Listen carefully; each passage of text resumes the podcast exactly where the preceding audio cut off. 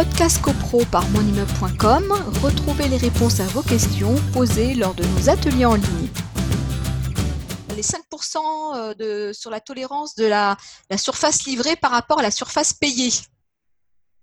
Oui, alors effectivement, on a, euh, il y a cette question effectivement. On a les désordres, mais c'est une vaste question. On avait fait avec euh, quelqu'un que tu connais, Benjamin Dahan, on avait évoqué ces questions de. Le fameux Benjamin Dahan, architecte de copropriété.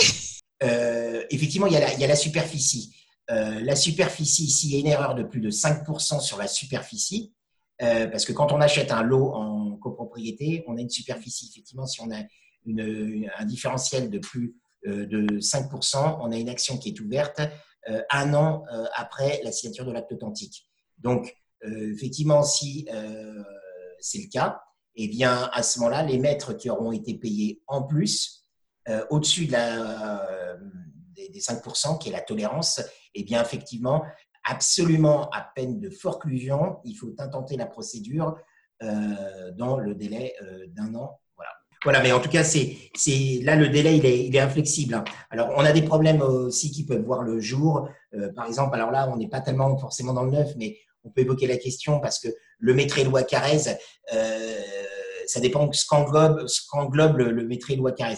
J'ai, eu des dossiers, j'en ai là encore un en cours, où vous avez par exemple des vérandas qui ont été inclus dans les maîtres loi Carrez.